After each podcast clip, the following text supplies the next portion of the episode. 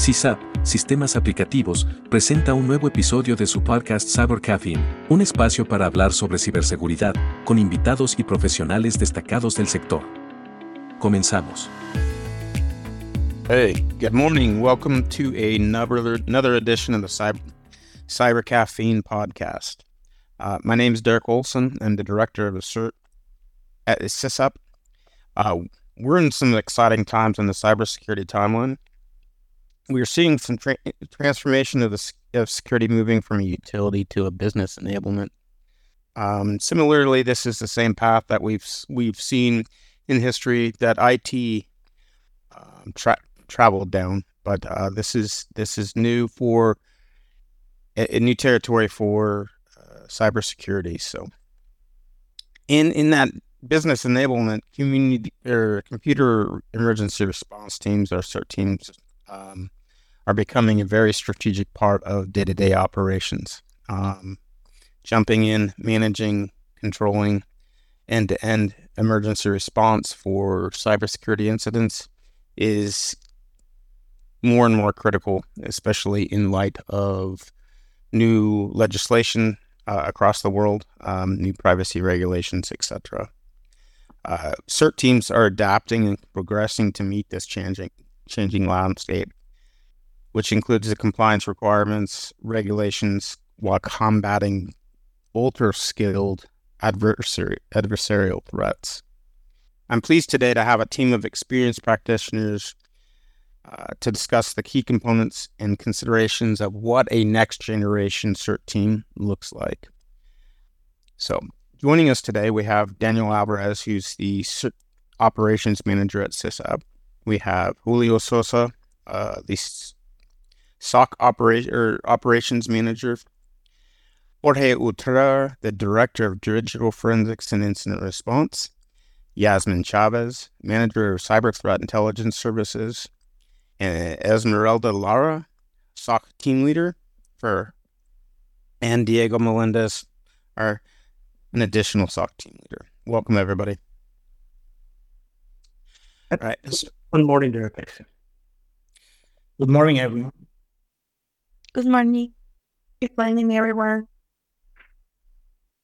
So historically, CERT operations incorporated um, things that were built on a foundation of uh, basically service desk technology. That service desk technology was open a ticket, do stuff, pass another task on to somebody because it was an independent function.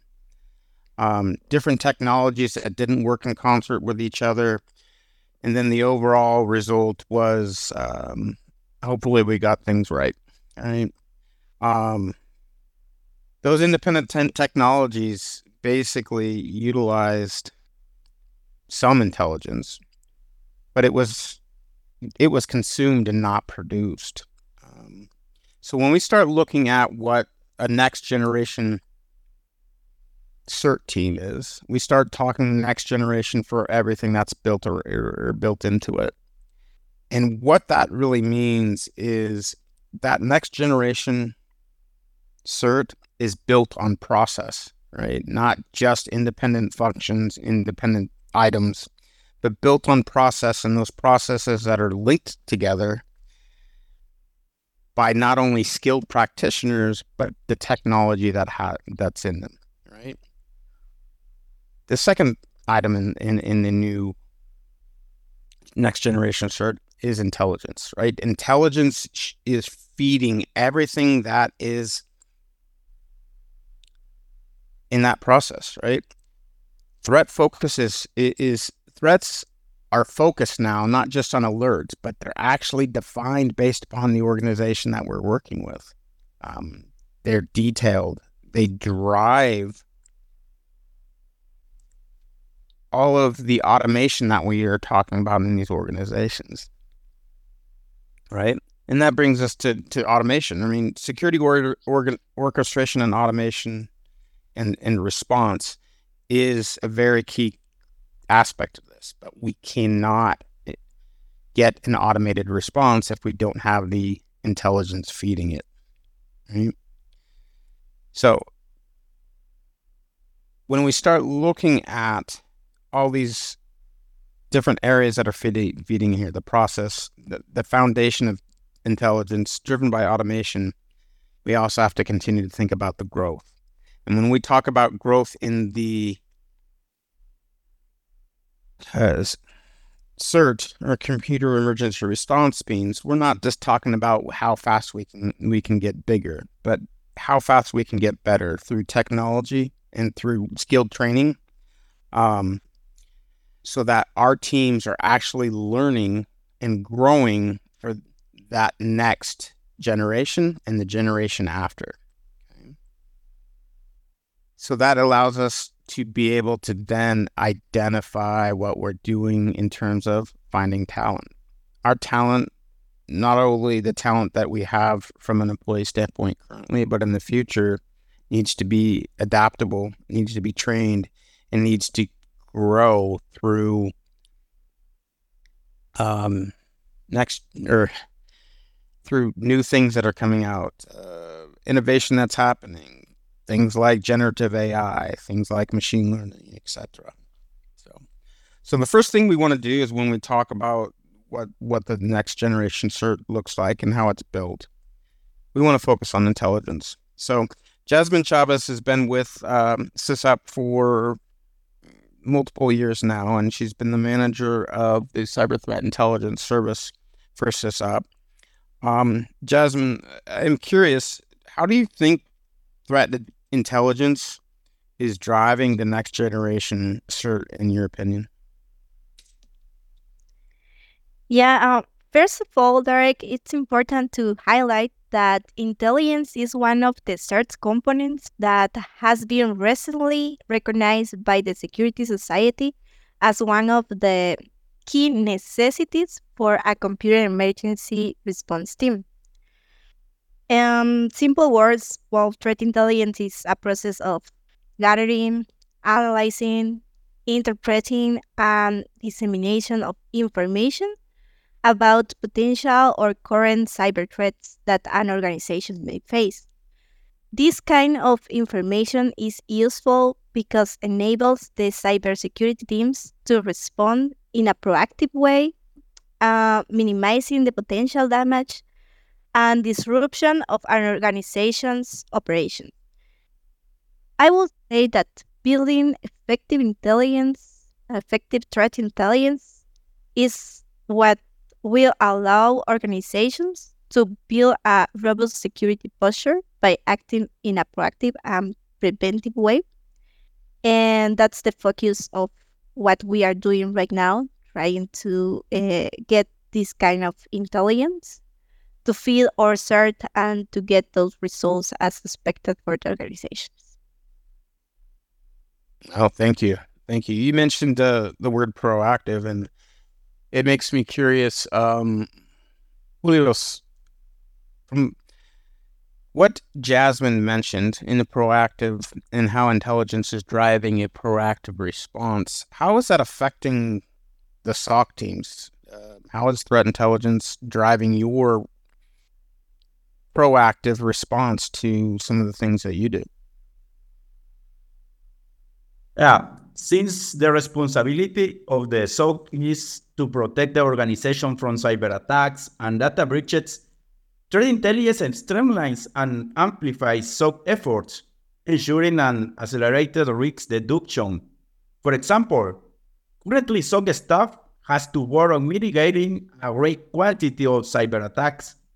This means responding to content security alerts every day Therefore, make an analysis, detection, and response to each threat becomes a complex task to execute. Similarly, manually checking each threat detection leaves less time for SOC teams to countercheck every incoming alert. On the other hand, if we integrate into our SOC processes the threat intelligence, we come with enough insight into emergency cyber attacks. This is working exclusively with previously collected data, and then this is enabled to focus in threats and not in alerts. Some examples about of the information that we gain from the threat intelligence into the SOC processes are Number one, reputational information. Having such insights allows SOC analysts to block these domain names and IP addresses, ensuring robust network security for the organization. Other example may be information on rising phishing attacks. Threat intelligence regarding phishing attacks reveals new phishing attack vectors and recent targets. SOC analysts can use such information to engage relevant security measures, such as blocking phishing URLs and filtering phishing email accounts. Number three, maybe command and control information Information about command and control domains offer a list of no botnet control panels. It is allow analysts to have better insight into the working and execution methods of these attacks. Insight on malware and ransomware attack is other example. Along with that, the intelligence received about emergency malware can help them build a better defense against these threats. And finally, probably DDoS and botnet activity. The snaking nature of these attacks makes them hard to detect. Intelligence about them can give some teams the ability to mitigate the threats.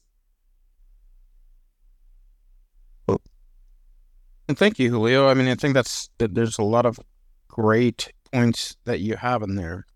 And when I think about the SOC standpoint, um, SOC sits more on the identification of threats and using threat intelligence um, when they happen, right? So when we start thinking about CERT end to end, we start thinking about the digital forensics and the incident response process. And when I think about that, I think, you know, DFI has traditionally been a consumer of intelligence. So I wanted to ask you, Jorge, um, how you do you do you see a transition from DFIR strictly being a consumer of threat intelligence, meaning that after something bad happens doing the research, or do you feel like DFIR is becoming more and more of a provider of threat intelligence as well? Oh, thank you, Derek. Yes, I think both. Um, DFIR can now be considered as the new frontier of cybersecurity. Uh, the, uh, the DFIR, which is which stands for Digital Forensic and Incident Response, is a field within cybersecurity that focuses on identification, investigation, and remediation of cyber attacks. Due to the um, proliferation of endpoints and, and escalation of cybersecurity attacks in general, the FIR has become a central capability within the organizations or service providers as a security strategy and threat hunting capabilities. The shift to the cloud, as well as the acceleration of remote based work, has further heightened the need for, for organizations to ensure protection from a wide variety of threats across all devices that are connected to the network. So, next gen, we do rely on new AI analytic tools. There are no boundaries for what DFIR can do today. Threat intel is today an intrinsic part of DFIR and cannot and should not be uh, treated as a separate uh, thing. Uh, in my experience, uh, we always go with together with threat intelligence in in any any incident we we attend. So um, it's time to reassess what I and we used to think about digital forensics. It's no longer just a post-mortem investigation, no longer something to just uh, generate generate legal reports or review an individual hard drives. It's uh, now a daily function, a proactive, always-on capability every business needs. So it's uh, has been a fully reborn as next gen DFIR.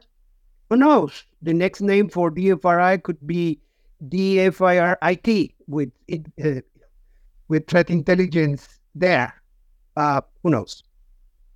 Anyway, um, the landscape is rapidly evolving. the bad guys are rapidly evolving.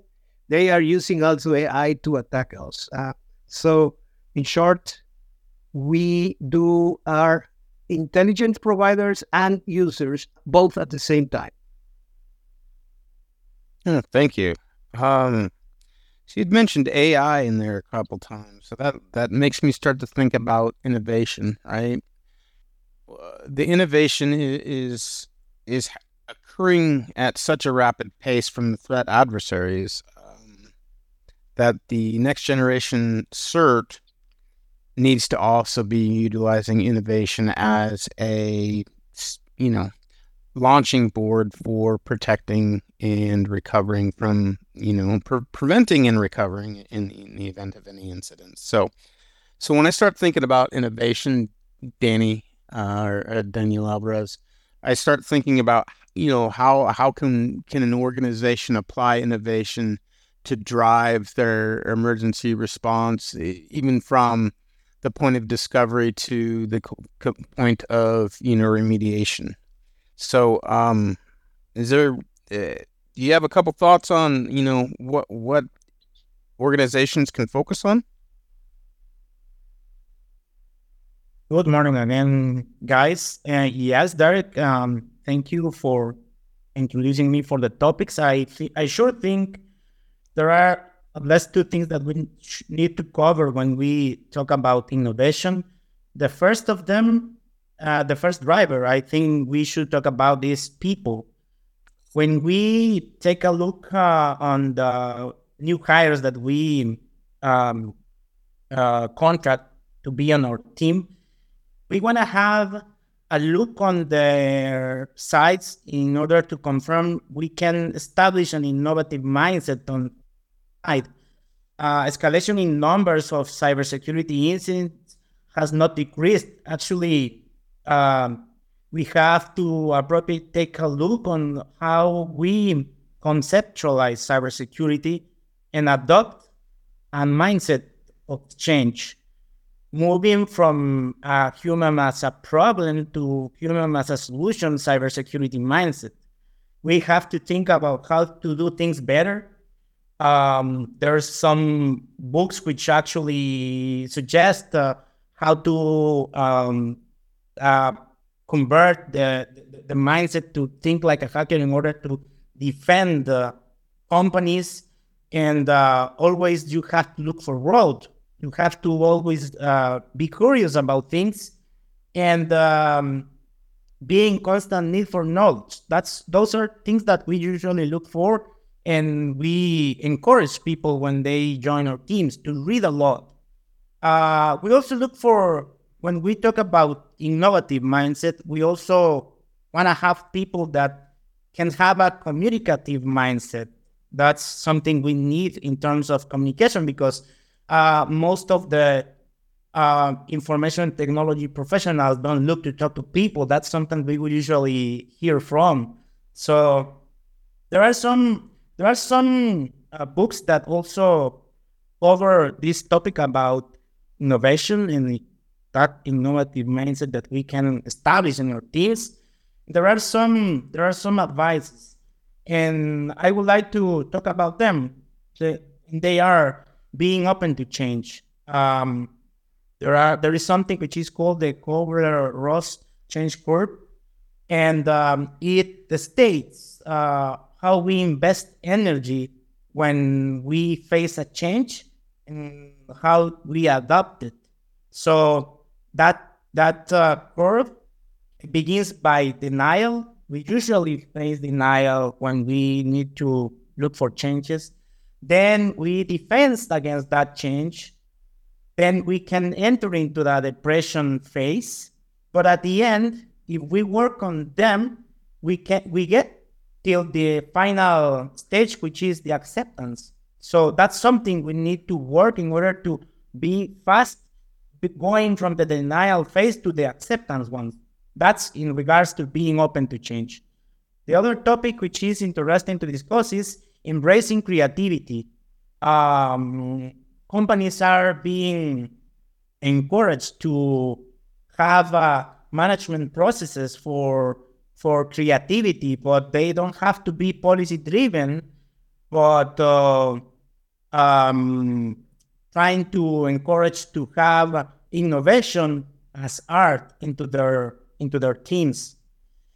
The next thing to discuss is um, we we we read on those uh, on those books that they encourage companies to uh, uh, allow their their people to think big, being analytical, being uh, having that spirit of fantasy, that um, diverse organizational culture, which can combine the skills that they have and their capabilities to for big thinking as a group, and show courage, uh, embrace new ideas for how to redo things better, and last but not least, think and act fast.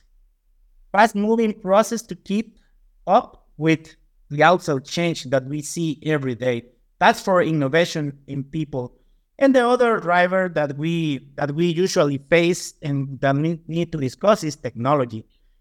Actually, technology is actually moving and, and leading companies to, to new stuff. Uh, and uh, consultants and um, and, and, and companies, big companies, usually demand that we move fast to the to the to adopt new technologies. We now uh, hear about XDR.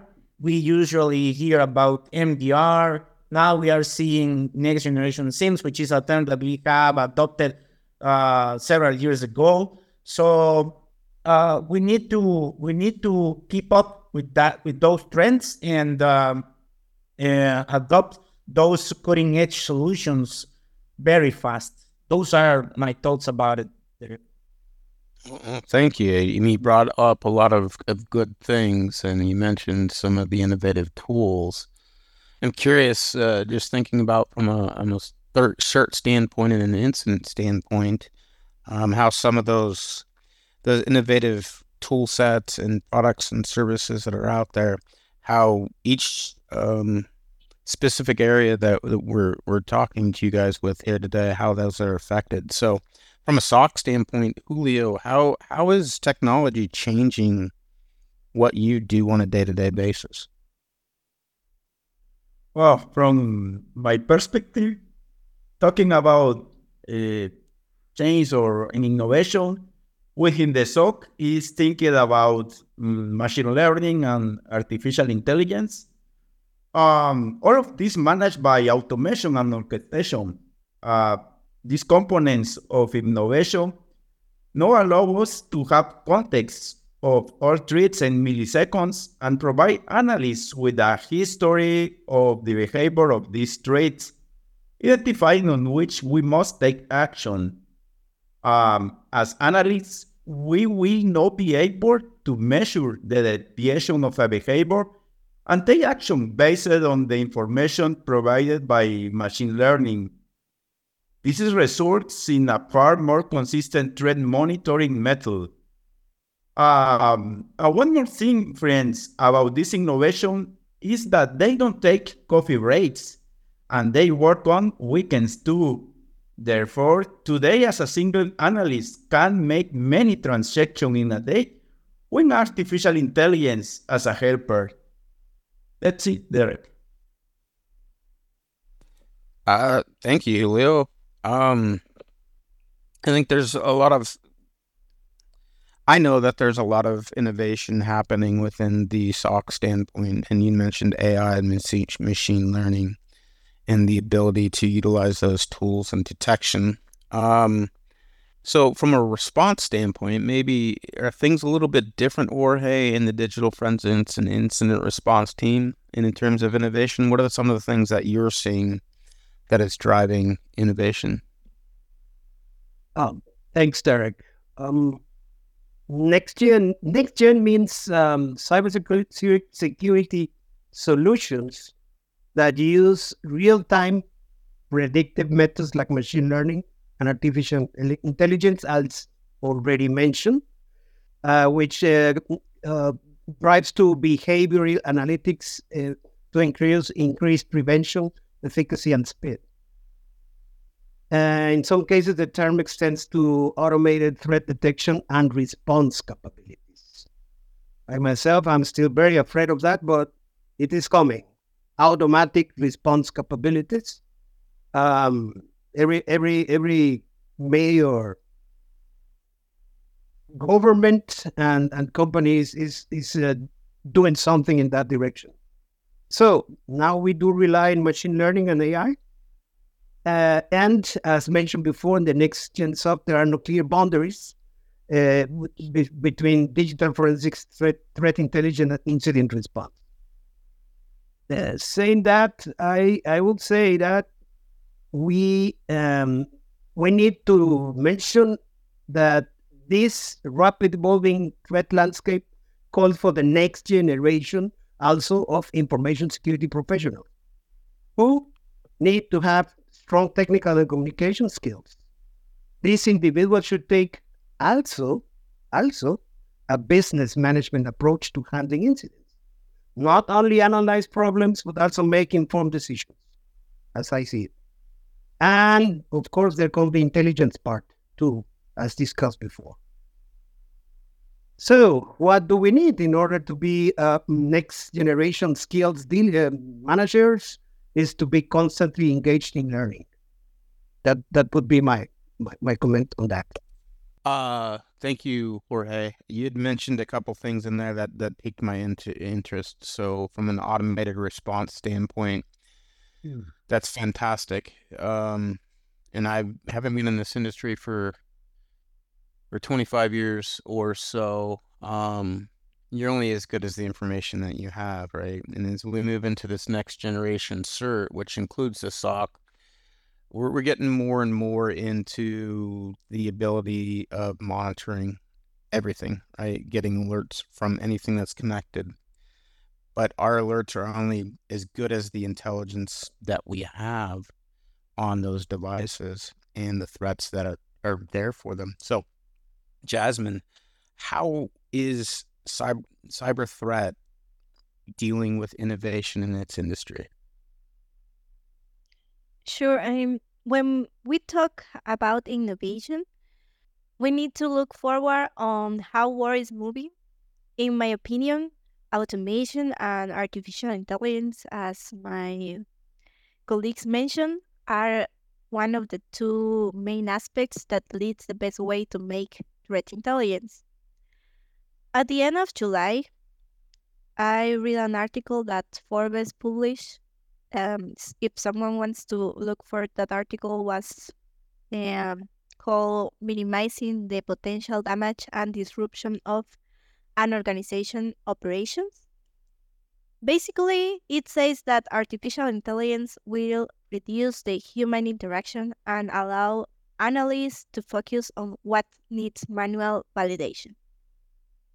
And what is known is that since Web 2.0 was released, that is a place where the user can also interact and publish information in the web. The amount of information in the internet is simply huge. Part of innovation is identifies those sources and tools that are trustable and which are going to automate the analysis and response process. And that's what we are doing. Um, we're right now we are looking for those sources carefully to have the right information and to select those tools that could help us with the purpose of generate value through the results that our analysts will will share with our clients based upon on what what they are getting and what their skills have so they can develop a good delivery to our clients and also to our other departments as is SOC and DFIR. No, thank you. Um, so you'd mentioned that uh, analyst review, right? So regardless of the technological innovations that are out there and the technological innovations allow us to to more proactively respond to things that are discovered, identify new new threats. There's still this need for talented or trained personnel. So when we get to the next pillar of what we call growth, the next generation SOC, one of the things that the industry is, is seeing right now, and there's plenty of studies out there, is a shortage of trained personnel. For example, uh, back in 2022, there was a workforce study done by ISC Squared um, that highlighted the value of, of and calculated the global workforce estimate and the in the gap in the cybersecurity field. Even in despite adding almost a half a million jobs, um, the workforce is is still at a three point four million dollars or million person shortage in terms of cybersecurity workers. Um, that's globally, and that's a lot. So when I when we start to think about what the next generation cert stands for and the ta- the requirements for filling that um, that global gap in trained personnel I think of, of you know what are we doing as an industry. But I'm going to ask Danny. Danny, what do you? What is the strategy that SISAP has right now, and and how is that leading to trained personnel for not just SISAP but for the entire the entire industry? Well, yeah. Um, it's actually uh, a need that we cannot negate, as you said, that shortage of uh, cybersecurity individuals. Uh, and uh, SISAP has uh, actually uh, created a plan several years ago um, because, uh, as you said, um, industry demands cybersecurity talented uh, um, people in several business verticals. And that demand requires specialization. In that matter, this organization, SISAP, took a look over the gap in, in, the, in the market. And uh, so for more than five years, um, it has prepared professionals through an institution called Information Risk and Security Institute. And uh, this um, organization, which is part of SISAP, has been dealing with this need. And uh, it has been serving the community by introducing graduates every year so they help uh, securing the society. And what I mean introducing uh, graduates, um, uh, IRSI um, uh, provides a scholarship program for uh, people who just still at studying at school and and they uh, get a degree in cybersecurity uh, free of charge. So this is something SISAP has been doing through IRSI for more than five years ago in order to help, as I said, uh, securing the society, helping the community. I think that's that that's fantastic. Um, but I, I do want to call out the fact that you know even though this is a SISAP academy and a SISAP generated academy, SISAP's just not benefiting from the graduates of this institute. Um, we are doing this in the manner uh, in which we believe that it is a benefit to all of the cybersecurity industry, uh, whether it be our customers, our partners, even our competitors. Uh, we, we, feel that it is going to enable uh, the future generations to be more cybersecurity ready and hopefully reduce that gap of what 3.4 million um, in a little better or a little easier fashion. So, IRSI Academy, it's it's fantastic. Um, Esme, how was how was that academy and some of the other things that you're doing um, affecting the your SOC operations? Yeah, um, only to give a little bit of information, I started the training five years ago with the academy. And it was really helpful for me because um, it is not the same that you learn on college, on courses, because we have the opportunity to learn with our teachers some use cases in real life and how we can go more in deeper in the real world, not only like in paper. So that gives us a lot of information for us to be prepared for the cybersecurity in general and also to have the information correct. Because sometimes when you're trying to looking for an specialization, you have uh, in the cybersecurity and the technology world a lot of different roadmap that you can follow. So in this case, I learned a lot of techniques, a lot of information, and also uh, not only uh, dedicated to a specific area. So for the standpoint, uh, because it also after the academy, my first job in in in cybersecurity was on the in, on the SOC helped me a lot on the analysis part, on to identify the root cases of the events, and also help me to have a picture of all the cybersecurity and not only one part.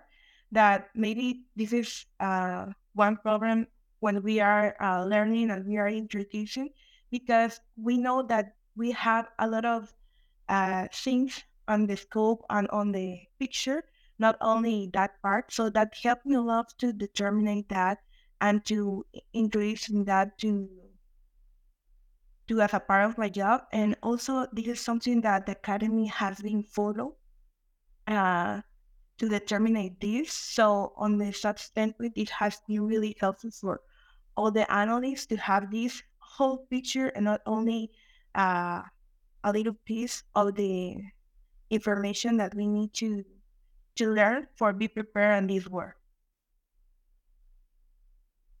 Thank you. Um, so you, you did mention that you were a graduate academy. That's fantastic. Um, one of the things that I, I think that always jumps into my mind when we start talking about cybersecurity training is applicability, and I know how that is something about how is the real world technology, real world processes, real world being applied to the training that we're doing.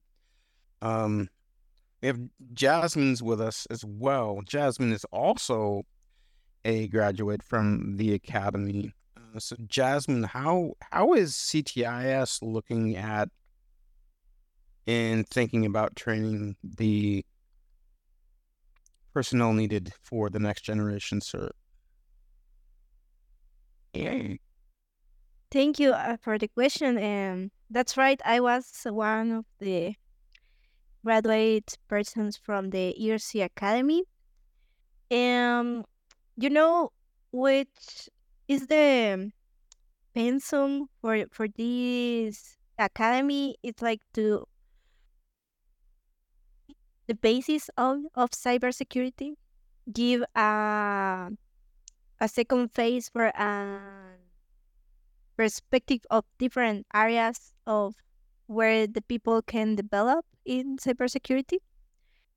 And the last one phase is to start focusing on a specific area. So right now, for example, cyber threat intelligence department is driving um, some weeks with the people that is choosing this specialty, like to knowing how to introduce in cyber threat intelligence. And that's part of what makes difference um, in the market, like to start knowing what what we are doing in the process, what we are doing in the services, and also to give the basis for those people that wants to develop specifically in cyber threat intelligence.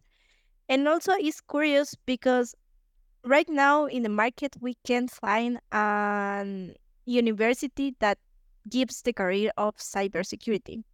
So most of the people that wants to introduce on this world finish a career like computer science and then look for a master based on cybersecurity.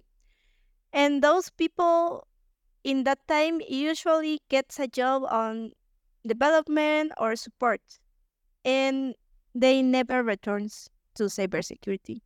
So IRSI Academy get that opportunity for those people when they are in the last years of the university, and that was my case, to prepare in cybersecurity and to start working in cybersecurity after to finish college. So it's a big opportunity for the people to get introduced in the file and to give more talent to or the organizations that brings this kind of service to the world. No, I mean, I, I, think that a couple things that you said there piqued my interest, and, and the, the main one is the the specializations. So, in in some cases, even in the U.S., college courses are, are, are they're getting more and more, but they're not really in the specialized and hands-on training areas. They're mainly about philosophy of certain things about fund- fundamentals and process and so on, but getting actually interaction is critical to being successful. And the IRSI Academy does a really good job at that. I, I think if if there were other academies and other college programs in that were allowed to be driven by security practitioners, I think we would have and be able to close that gap in, in terms of the shortage of people. So we when we talk we started off this growth discussion with trained personnel. So or, or training the personnel to come in. Um, I want to flip that to talking about the talent that may already be in in place, right? Um, so when we talk about growth, we not we don't we talk about growth not only from an organizational standpoint, but from a per, per person standpoint, because our people are, are are the most important piece of this this puzzle that we're talking next generation cert. Um, so when I start thinking about skills and education, I I have you know, a, a thought process based on my experience, but I'm curious as to find out what some of you believe. Um, so for next generation cert, Esmeralda, how are certifications playing um, into the skill sets for uh, the people in in the next generation cert?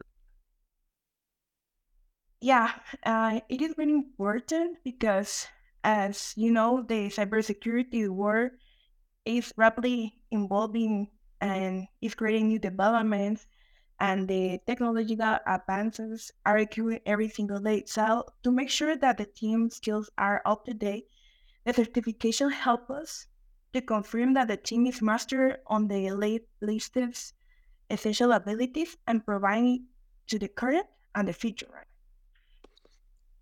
So first, um, I thought we need to have a good baseline of the fundamentals of cybersecurity, and we can see all this information like informa- like certification like Security Plus or the certifying cybersecurity or certified information system security professionals of the ISC G Square, or also we can saw other academies like SOC analysts of the EC Council.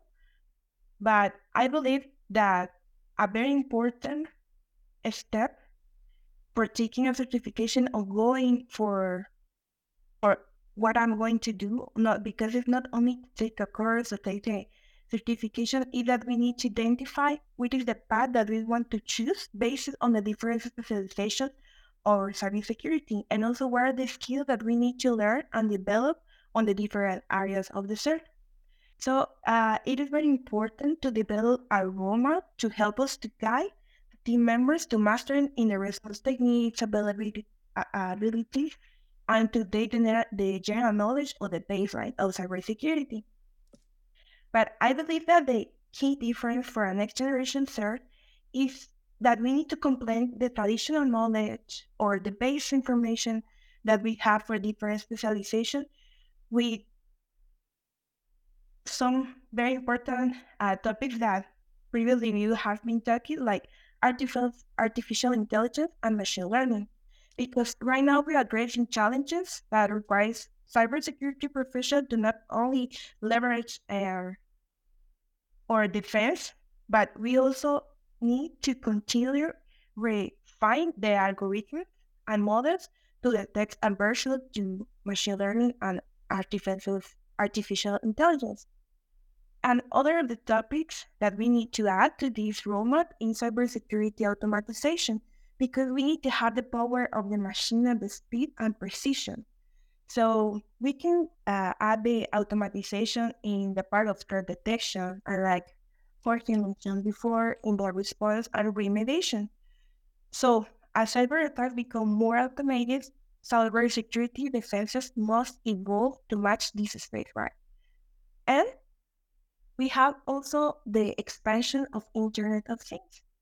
Um, sidewarding this sprawling and diverse of Internet of Things of Things ecosystem will remain a formidable challenge. So we need that the team members and all the analysts that work in the CERT can have the complexities, capabilities to secure the Internet of Things devices, and not not only to basis on product. We need to make sure that we have uh, all covered, right? Networking, transmission, storage, and the life, life cycle of management. And you will ask why this skill, right? It's because of the cybersecurity challenges that the world has been facing in the past years. So we have learned about these techniques that the um, in the threat that we are monitor and that we are reaching on these times. So we need to be prepared with this, with all of this information, and also, like I mentioned, the key to be the difference and to going for the next generation is to add into, for example, a forensic or a cyber threat intelligence path these topics. So it will help us a lot to make an improvement and to innovate how we are how we are learning and also how the team is preparing uh, for these new opportunities in the market. Thank you for that. Um, you mentioned a couple of things in there, and, and, one of the things that stuck out to me was you you talked about the path of training or a roadmap. Um, right, and, and one of the things that we have to continue to look at is not only you know what kind of a, a endpoint is or a validation of that path of training is, but the actual path of training itself. So, Diego, um, when I think about some of the skills that are required, the next generation CERTs, um, how how are we or how are you looking at training for those skills? And what may they what may they be? Okay, thank you very for the introduction. Yeah, focuses on training is essential to prepare the next generation of CERT.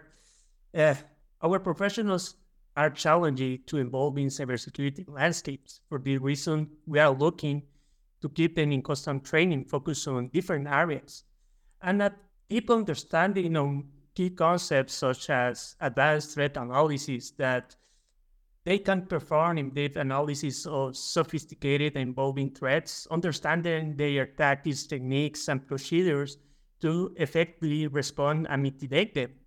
Also, uh, like uh, Jorge and Jasmine talked before, the machine learning and AI understanding.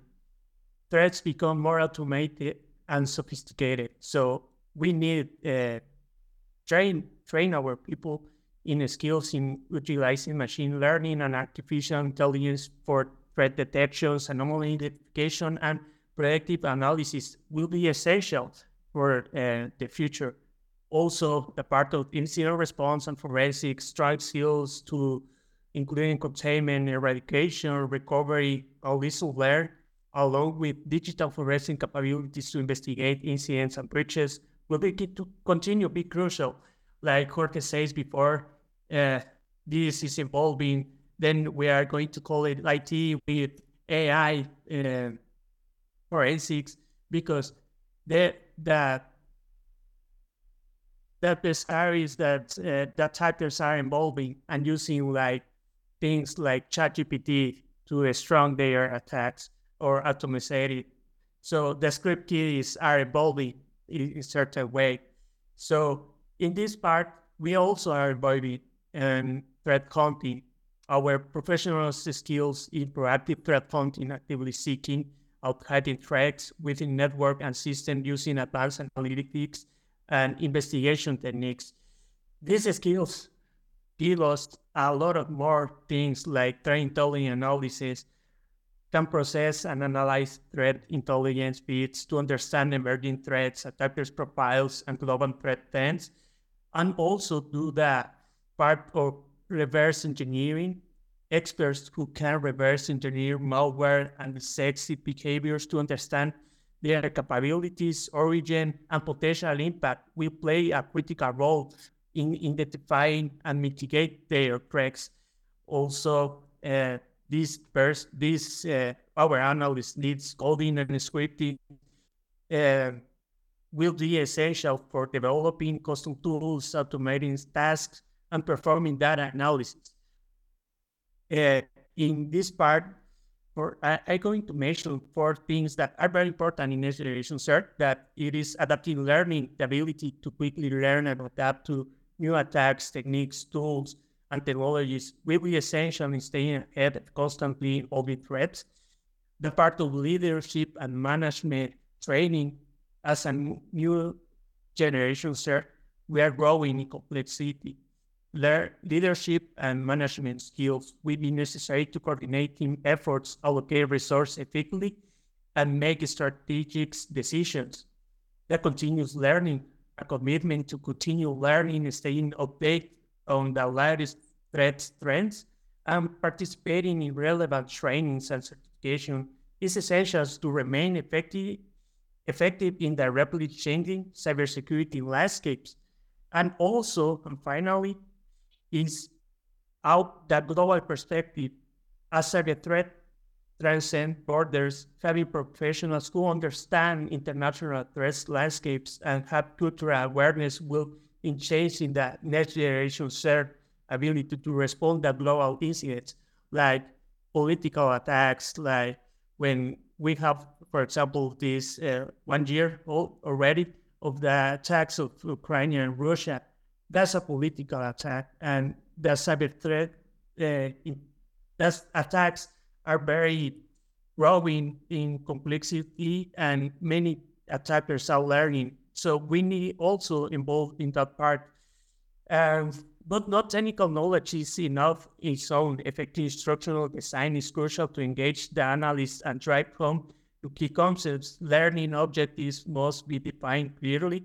Training content should be well structured and appropriate methods like lectures, and also labs, and simulations should be chosen.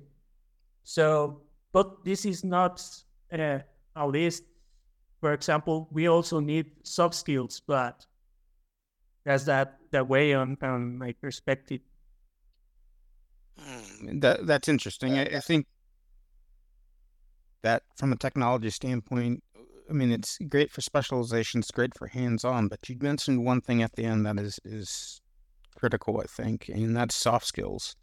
Um, Danny, how do you how do you think about soft skills when it comes to CERT, and how do you think, uh, excuse me, how do you think people should be trained um, or get training in, in soft skills?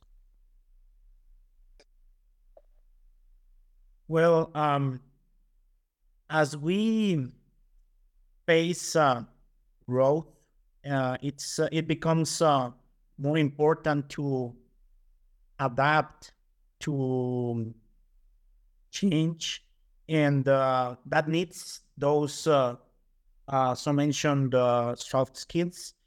And at the beginning of this conversation today, we discussed some of the facts which are around the the uh, drivers, and one of them, which is people, and so-called innovative mindset. And we talked about uh, being open to change, embrace creativity, think big, show courage, and think and act fast, just to recall them.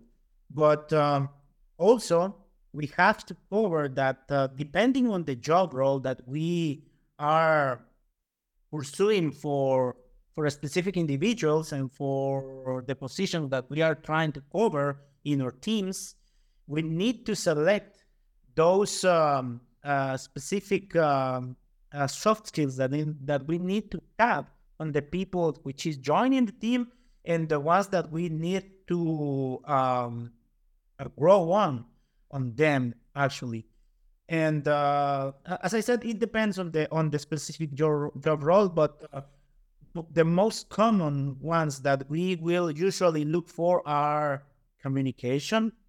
Uh, that's one of the most important things that we need to have uh, strong communication skills. Um, listening, which is part of communication, we want to have people which is able to to speak the less and to listen the more to the needs that the other people has. And um, planning skills we need to have people which is able to organize their stuff to see ahead and uh, plan the activities that they have and most for people which is leading teams. Um, time management is something that we need uh, to develop on our teams. That's that's something which is very important in order to to cover the needs that we face in our internal projects and also for what our customers are expecting from us. Our teams also need to have a strong problem solving capabilities. So that's something we uh, usually um, evaluate when we hire people and um, important are, is also to to have and to take a look on how people is able to focus when they are when they are on the on the on the on their activities and what are their analysis capabilities. So those are the things that are the most common and the most uh, important as i could say in order to look for and to achieve i mean i mean to pursue for achieving operational excellence in our teams. yeah, I, I, think that's a great list. I mean, I, would like to add one additional one, and that's empathy, right? Um, sometimes when we get into technical fields, or highly technical fields, um, computers and technology don't need to be empathized with. Uh, we is dealing with customers, and Danny mentioned it um, depending on what role you have in an organization. But I still think this is regardless of of a, of a role or not, is empathizing with people in a position. Um, it's a big big challenge sometimes, especially with highly technical people, to get them to learn how to be or look at a, any situation from uh, multiple aspects and empathize with someone that's sitting opposite of them or has an defensive opinion of them. But in order for a growth mindset, uh, that's still a very, very critical soft skill that um, I don't think a lot of a lot of people have in in the industry right now. So, so we've talked about a lot of things here today, and I appreciate everyone's time. Um, when we talk, and this is my team, when we talk, we talk of next generation in everything we do. Um, and the reason we talk about the next generation is not just because it's it's a destination because it's not it's a journey right? Because that that land or that horizon continues to get the same distance down the road as farther as far as we move down the road. Um, in order for other organizations and other you know your organization out there to continue to move towards that next generation you're going to need to continue to adapt predict and execute at a rate that cybersecurity has not seen before. Um, Jorge had talked about it earlier, but I want to emphasize it there. Uh, cyber risk, the things that we do, the protections uh, that we have within our organizations is business risk, and it needs to be tied back to that business risk because the threat landscape is evolving at a rate that's unprecedented in modern times. Our threat adversaries are bigger, faster, meaner, and we're going to continue to lose if we don't adapt and innovate at the same rate, if not better than they are. Um, innovative technology like AI and is accelerating that from that those threats from months to days. Um, there was an example here recently that um, a well-known person in the AI field basically said in 2022 at the RSA conference that he didn't believe that a generative AI could be weaponized in under in any le- more or less than five years. Um, in 2023 at RSA, he the first thing he said when he was on stage was he took that back because it had been weaponized in actually less than a few months. It's more important based upon that information that we we build capabilities upon sound professional methodologies but it has to include people, process, technology, and it has to support the prevention, identification, and eradication of threats. I want to thank everybody that joined the call today. Um, I hope those the, that are listening in the podcast enjoyed it. Um, if you enjoyed this, subscribe and listen to other great podcasts produced by SISAP. Thank you very much. And you guys, I hope you have a wonderful day. You too, Derek. Thank you. Thank you, everyone. Thank you. It's a pleasure. Thank you, guys. See you.